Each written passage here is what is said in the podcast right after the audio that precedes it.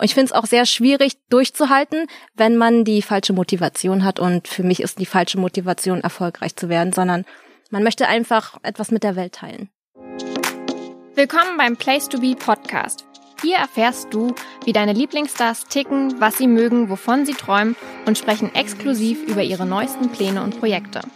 Abonniere und folg uns auf Apple Podcasts, Spotify oder der Podcast-App deiner Wahl. Mein Name ist Nathalie und heute spreche ich mit Kisu über ihr Leben als Mutter und Social Media Star.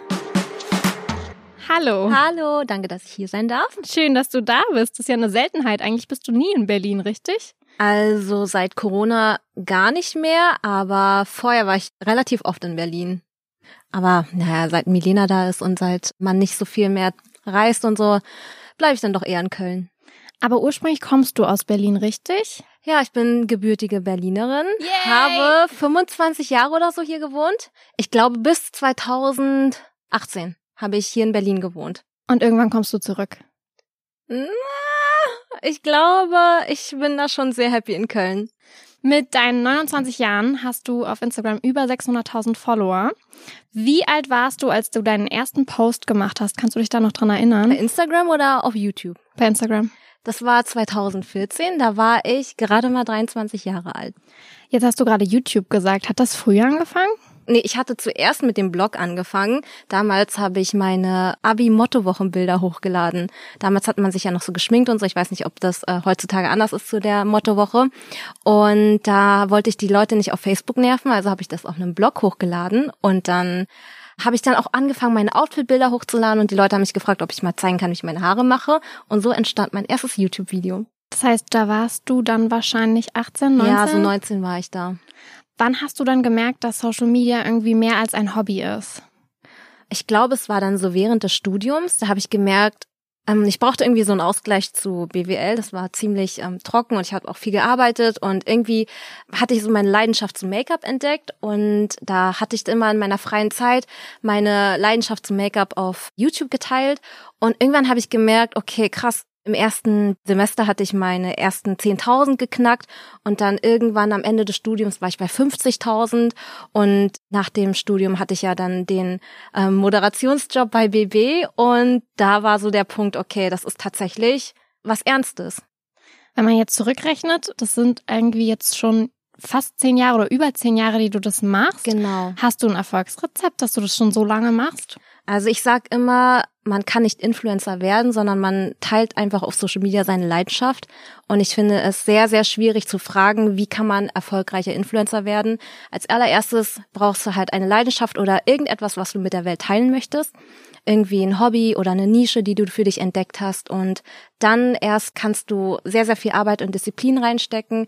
Und dann siehst du erst, wohin das geht. Man kann das jetzt so pauschal nicht sagen. Und ich finde es auch sehr schwierig durchzuhalten, wenn man die falsche Motivation hat. Und für mich ist die falsche Motivation, erfolgreich zu werden, sondern man möchte einfach etwas mit der Welt teilen. Jetzt hast du es eben schon gesagt, dass du ja in Köln bist, weil du ähm, Mama geworden bist vor kurzem. Ja. Wie hat sich deine Welt dadurch verändert? Oh, irgendwie hat man jetzt so das Gefühl, man wird so richtig gebraucht. Da ist ein Lebewesen, das dich über alles liebt und das nichts anderes kennt außer dich und Papa und die engsten Verwandten und Freunde. Und es ist irgendwie schön, das Gefühl zu haben, gebraucht zu werden, irgendwie Liebe weiterzugeben. Und alltagsmäßig hat es schon ein bisschen was geändert, aber nicht allzu viel. Dadurch, dass sie, dass ich ein Glück, dass ein gutes, entspanntes Baby habe, ähm, hat sich da hingegen noch nicht so viel geändert. Es ist manchmal ein bisschen schwierig, alles zu timen. Es ist wie mein Leben vorher, nur mit einem zusätzlichen Job. Du teilst ja auch mit deiner Community, wie deine Tochter aussieht. Du zeigst sie.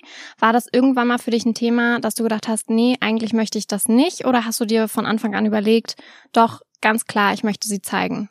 Am Anfang sehen die ja noch sehr, sehr, also so wie sie früher ausgesehen hat, so sieht sie jetzt zum Beispiel auch nicht mehr aus. Und ich habe schon angefangen, das zu reduzieren. Und ich kann mir auch sehr gut vorstellen, dass wenn sie älter ist und nicht mehr so abhängig von mir ist, dass ich sie auch nicht mehr zeige oder nur noch so über sie erzähle oder also wenn sie im Hintergrund entlang läuft, dann würde ich sie nicht extra blurren oder so. Aber momentan ist sie noch sehr natürlich auf mich fixiert und ich finde es jetzt gerade persönlich schwierig, sie komplett auszuschließen aus meiner Social Media Welt, wo ich ja auch mein Leben teile. Sie gehört ja zu meinem Leben, aber ich kann mir sehr gut vorstellen, je selbstständiger sie ist, desto weniger wird sie auch bei mir zu sehen sein. Kannst du es nachvollziehen, dass andere Influencer sagen, nee, ich zeige mein Kind von Anfang an überhaupt nicht und ich will das nicht. Ich habe da Angst, dass vielleicht auch irgendwo Missbrauch irgendwo entsteht? Ja, kann ich natürlich verstehen und ich kann das auch komplett nachvollziehen. Das ist natürlich immer die eigene Entscheidung und ich respektiere das natürlich auch. Ich habe in meinem Freundeskreis auch Kolleginnen, die ihre Kinder nicht zeigen und da fragt man natürlich auch immer vorher, kann ich sie von hinten zeigen oder so, dass man nicht zu viel wie so ein Hindernisparcours versucht in den Stories die Kinder zu verstecken und da hat jeder vollstes Verständnis füreinander. Hast du dir schon mal überlegt, was du deiner Tochter vielleicht irgendwann sagst, wenn sie in dem Alter ist, dass sie Social Media nutzt und dass sie dann ihren eigenen Instagram-Account oder YouTube-Account anlegt? Oh, ich finde, das ist so das kurz vorm Teenager-Alter, finde ich. Und da muss ich mir das noch komplett überlegen, wie ich das am besten angehe, ohne dass ein Teenager-Mädchen sich eingeschränkt fühlt, aber trotzdem weiß, wie sie am besten mit dem Internet umgehen sollte. Aber im Grunde genommen würde ich immer damit anfangen, das Selbstbewusstsein von, vom eigenen Kind zu stärken, dass es nicht schon mit einem schwachen Selbstbewusstsein aufwächst und sie immer bestärken in dem, was sie machen möchte. Das heißt, wenn sie irgendwann sagt, oh Mama, das, was du gemacht hast, will ich auch machen, dann würdest du sie bestärken und ihr wahrscheinlich aber auch Tipps geben können, oder? Momentan sehe ich das entspannter, aber ich denke, wenn die Situation kommt, da werde ich mir schon den einen oder anderen Gedanken mehr machen. Das kann man irgendwie vorher nicht so festlegen, finde ich. Okay, das heißt, ihr seid relativ offen in der Beziehung zwischen Social Media und eurem Kind und du guckst so ein bisschen mit der Zeit, zeigst du sie oder auch wie sie dann irgendwann eine Beziehung zu Social Media entwickelt. Da muss man einfach auf sein Gefühl hören und äh, schauen, was für den Moment das Richtige ist. Es kann natürlich auch sein, dass ich in zwei Jahren alles andere anders sehe oder auch schon in ein paar Monaten. Und ähm, solange man auf sein Bauchgefühl hört und versucht immer darüber zu reden mit allen Beteiligten, denke ich, da ist man auf der sicheren Seite. Plant ihr schon das Kind Nummer zwei? Also ich möchte definitiv erstmal die große Hochzeitsfeier haben. Um, die musste ja dieses Jahr verschoben werden. Die hätte vor zwei Monaten stattgefunden, die große Feier.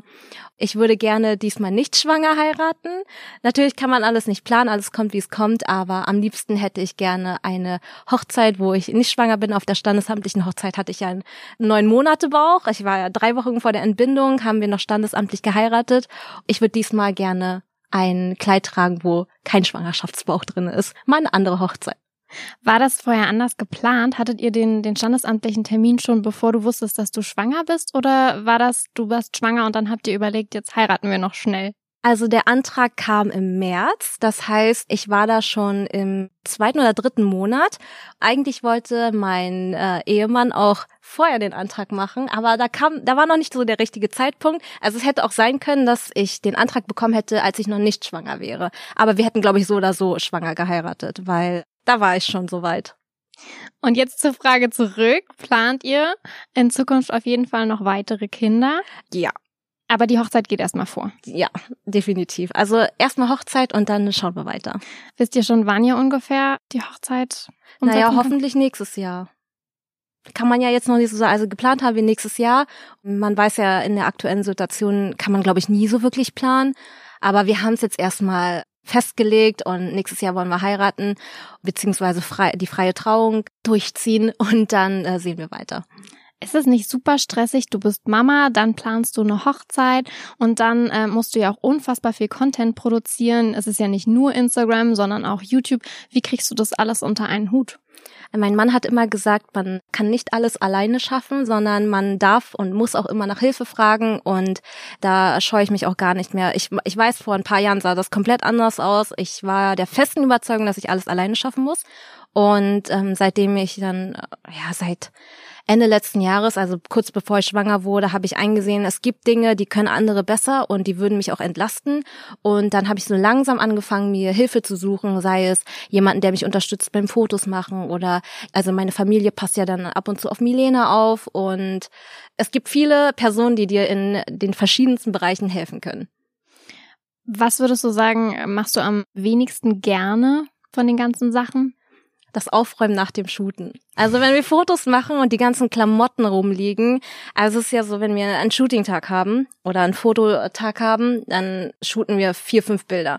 Und äh, vier, fünf Outfits erstmal raussuchen und anprobieren und dann passt es nicht so zusammen, dann liegt es erstmal auf dem Boden und da kannst du hundertmal aufräumen am Tag und das hasse ich. Das ist das Schlimmste daran. Hast du deine Woche komplett vorgeplant? Also weißt du, an welchen Tagen du was für YouTube machst, an welchen Tagen du so einen Shooting-Tag hast, an welchen Tagen du vielleicht ein Event machst oder wo du dann vielleicht auch frei hast? Ja, das mache ich aber tatsächlich schon seit dem Studium. Ähm, dadurch, dass man so vieles auf einmal hat, geht das gar nicht ohne, sonst würde ich gar keine Freizeit haben. Also ich plane mir schon Freizeit aktiv irgendwo ein oder auch manchmal mein Mittagessen, dass das nicht alles so untergeht, sondern dass alles so strukturiert ist. Und wenn sich das mal ein bisschen verschiebt, dann verschiebt sich das nur leicht und ich bin nicht komplett aufgeflogen. Welche Momente im Leben teilst du nicht mit deiner Community? Also du nimmst sie eigentlich zu viel mit, sei es zum Essen, sei es jetzt zu deinen Eltern etc. Aber gibt es Momente, wo du sagst, die zeige ich eigentlich nie oder das, das möchte ich auch nicht zeigen? Eigentlich total viele Momente. Ich zeige zwar viel, also ich sage jetzt, ich gehe zu meinen Eltern, aber bei den Eltern passiert vielleicht eine 15 Sekunden Story, aber ich bin da ja vier Stunden oder mehrere Stunden. Das ist irgendwie so ein bisschen so ein Mischmasch aus, ich nehme die Leute mit, mit dem ganzen drumherum und erzähle dann irgendwie im Nachhinein oder währenddessen, was gerade passiert und nehme so ein paar 15 Sekunden Momente mit. Aber an sich so richtig, das schaff, würde ich gar nicht schaffen. Also immer das Handy in der Hand halten. Ich meine, es gibt Leute, die können das super gut. Ich könnte das nicht die ganze Zeit irgendwie im Moment zu sein, aber das Handy in der Hand haben, dann ist meine Tochter auch noch in dem Alter, wo sie das Handy interessant findet. Das heißt, meistens ist mein Handy irgendwo hinterm Kissen versteckt. Also ich könnte das nicht. Und dadurch entsteht eigentlich so diese Trennung privat und beruflich. Und ich mache dann bewusst Momente, wo ich die Kamera dann draufhalte oder mitnehme. Also jeder, der ein Baby hat und die gerade im Alter sind, dass die die ganze Zeit daran wollen an die Technik, das musst du machen, sonst ist dein Handy weg. Ihr seid gerade in Köln beziehungsweise in der Nähe von Köln umgezogen. Wie kam es dazu? Oh Mann, da muss ich erstmal auspacken. Als ich nach Köln gezogen sind, sind wir zusammengezogen in die Kölner Innenstadt. Es ist eigentlich so außen hui, innen fui, die ganzen Rohre waren kaputt und wir haben basically auf einer Baustelle gelebt. Und dann war ich ja schwanger und dann kam auch das Kind und die waren gerade, also als ich nach Hause gekommen bin nach der Entbindung, waren sie gerade fertig mit den Rohrbrüchen. Wir haben alles zurückgestellt und ich bin mit der Babyschale nach Hause gekommen und ich dachte mir so, oh mein Gott, bitte mach, dass diese Handwerker da rauskommen. Dann ging es immer weiter und immer weiter und wir wollten eigentlich ein Haus suchen und dann in unser fertiges Eigenheim. Und das hat aber nicht so schnell geklappt und deswegen mussten wir schnell raus und jetzt sind wir wieder zur Miete, aber wir suchen natürlich noch nach einem Haus. Es ist fast wie so ein kleiner Trend. Maren Wolf, ihr eigenes Haus. Anna Johnson baut ihr Haus. Also ihr habt eigentlich auch zum Ziel, ein eigenes Haus selber bauen oder ein fertiges? Boah, ich glaube, wir müssen das nehmen, was kommt. Also aussuchen kann man nicht so viel. Ähm, klar, äh, Anna und Tim hatten mega viel Glück. Maren und Tobi haben halt beim Standort wahrscheinlich andere Prioritäten als wir. Wir wollten relativ stadtnah leben. Deswegen ist es auch ein bisschen schwieriger. Aber wir sind dran und wollen natürlich, wenn es geht, bauen, aber ansonsten holen wir auch das, was da ist. Und ich finde, klar, es ist irgendwie gerade ein Trend, was jeder macht, aber wir sind einfach in dem Alter, wo wir Kinder haben oder Kinder kriegen wollen. Und da ist ein Garten halt schon schön. Meine Eltern haben auch einen Garten und Milena liebt es da. Jetzt hast du schon selber ein paar Mal von deinem Mann gesprochen. Für die, die es nicht wissen, der ist ja Manager und auch Chef der All-In-Agentur. Die ist eigentlich so unter euch Influencern ziemlich bekannt und gar nicht mal so klein, würde ich sagen. Hilft es dir in deinem Job, dass dein Mann sich so gut auch in diesem Business auskennt? Naja, wir sind irgendwie ja zusammengewachsen dadurch. Also ich war ja damals die dritte, ne, er war noch ganz frisch im Business, in dieser YouTube-Branche. Damals war es ja noch viel YouTube. Und irgendwie sind wir da in dem Ganzen groß geworden und zusammengewachsen. Und man unterstützt sich natürlich die ganze Zeit und man hat sich damals auch extrem äh, unterstützt. Und ich denke, es hat einen riesigen Faktor mitgespielt natürlich. Aber aktuell versuchen wir schon privat nicht so viel über Arbeit zu reden weil sonst wär, würde mein Kopf wahrscheinlich platzen. Ich wollte gerade sagen, das passiert wahrscheinlich ganz schön schnell, wenn ihr zu Hause am Essenstisch sitzt und dann sprecht ihr mal eben noch über das Video oder die Kooperation. Also nee, da habe ich jemand an, also einer seiner Mitarbeiterinnen, die Lena, die äh, mit mir die ganzen Kooperationen bespricht. Sonst würde ich ja den ganzen Tag mit ihm sprechen. Ich glaube, das könnte ich nicht.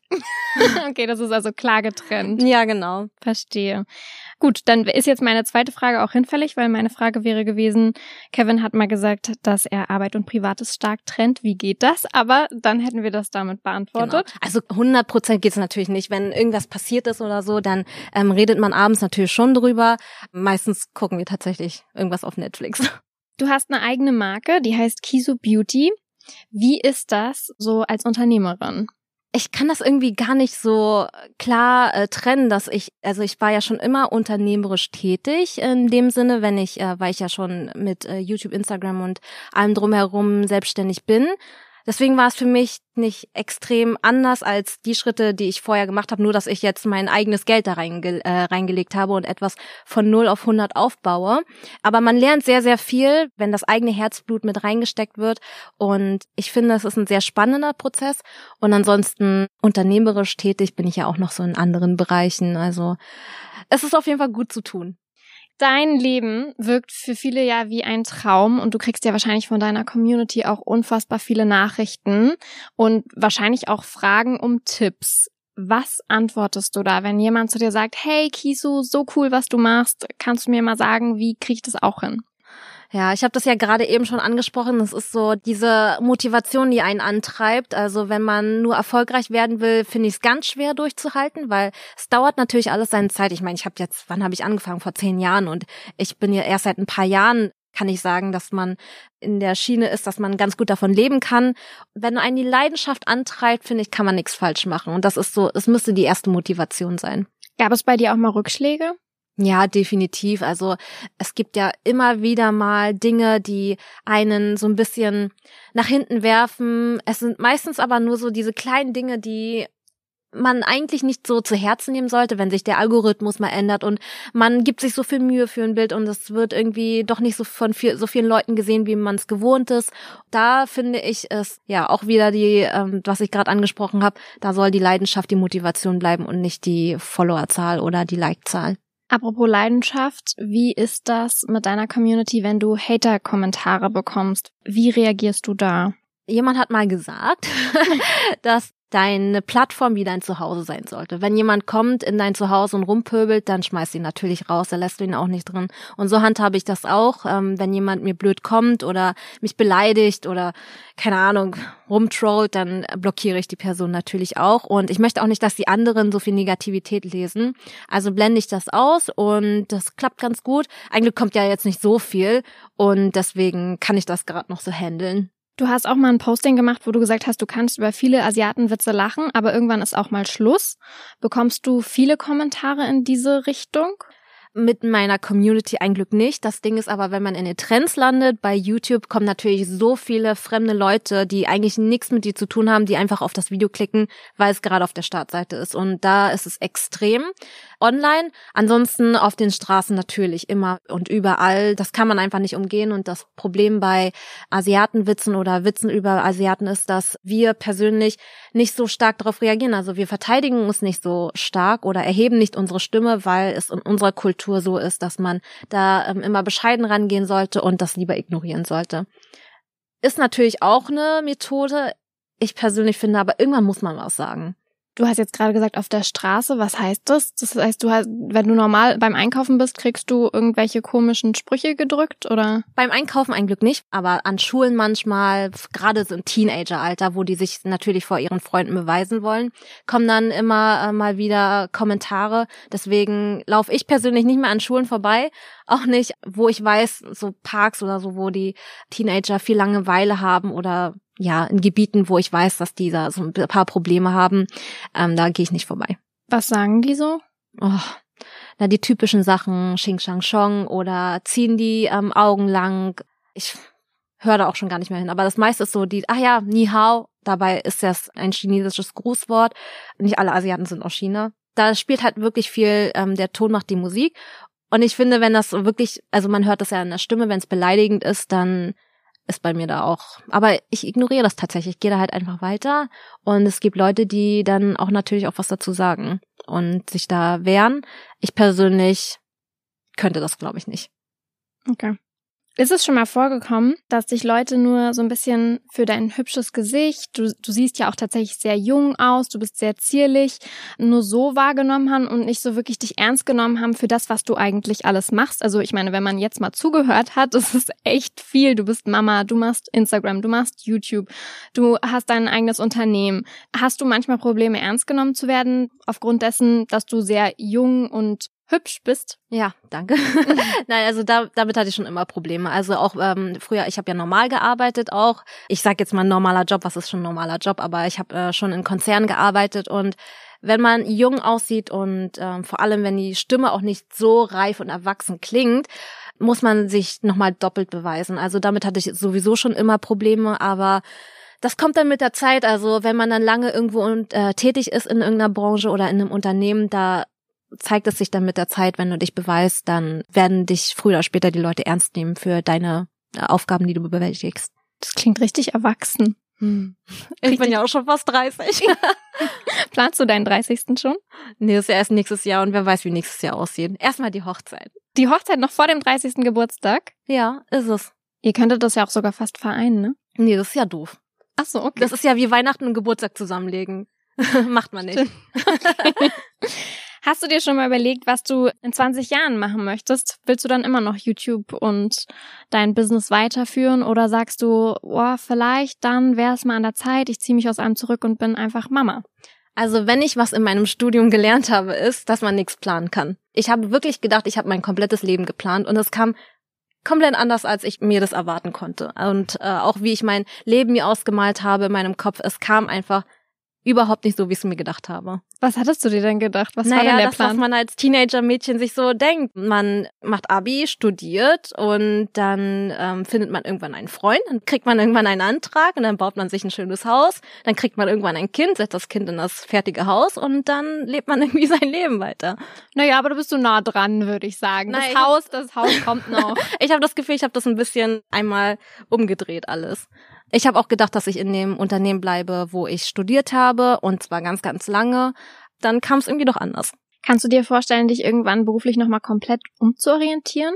Weiß ich nicht. Also ich bin da offen, definitiv, aber ich glaube, wenn man einmal selbstständig war, entweder hängt einem das so zum Hals heraus, dass man etwas Entspannteres haben möchte, aber meine Mom war auch schon immer selbstständig und sie hat gesagt, das ist auf jeden Fall nicht dasselbe, wenn man sich wieder anstellen lässt. Könntest du dir dann vielleicht vorstellen, bei Kevin zu arbeiten? Du könntest ja unfassbar viel Erfahrung, neuen Talents mitgeben. Ich weiß nicht, wenn er das möchte. Wenn ich das möchte, mal gucken, da muss man, glaube ich, drüber reden. Habe ich noch nie nachgedacht. Ist aber ein guter Tipp. Wenn ich mal zum Beispiel irgendwie irgendwann keine Lust mehr habe, vor der Kamera zu sein. Aber es ist eine gute, eine gute Idee. Es bleibt spannend. Cool. Vielen Dank, dass du dir heute Zeit genommen Ja, hast. sehr, sehr gerne. Und äh, sehr schön, dass du ähm, hier in Berlin warst. Leider sieht man es nicht, aber wir haben unfassbar schönes Wetter. Deswegen wollen wir jetzt auch alle unbedingt raus und die Sonne genießen. Danke, dass du da warst. ja, danke, dass ich hier sein durfte. Ich hoffe, die heutige Folge hat dir gefallen. Nächste Woche gibt's auch schon den nächsten Talk. Wenn du wissen möchtest, mit wem ich spreche, dann abonniere und folg dem Place to Be Podcast auf Apple Podcasts, Spotify oder der Podcast-App deiner Wahl.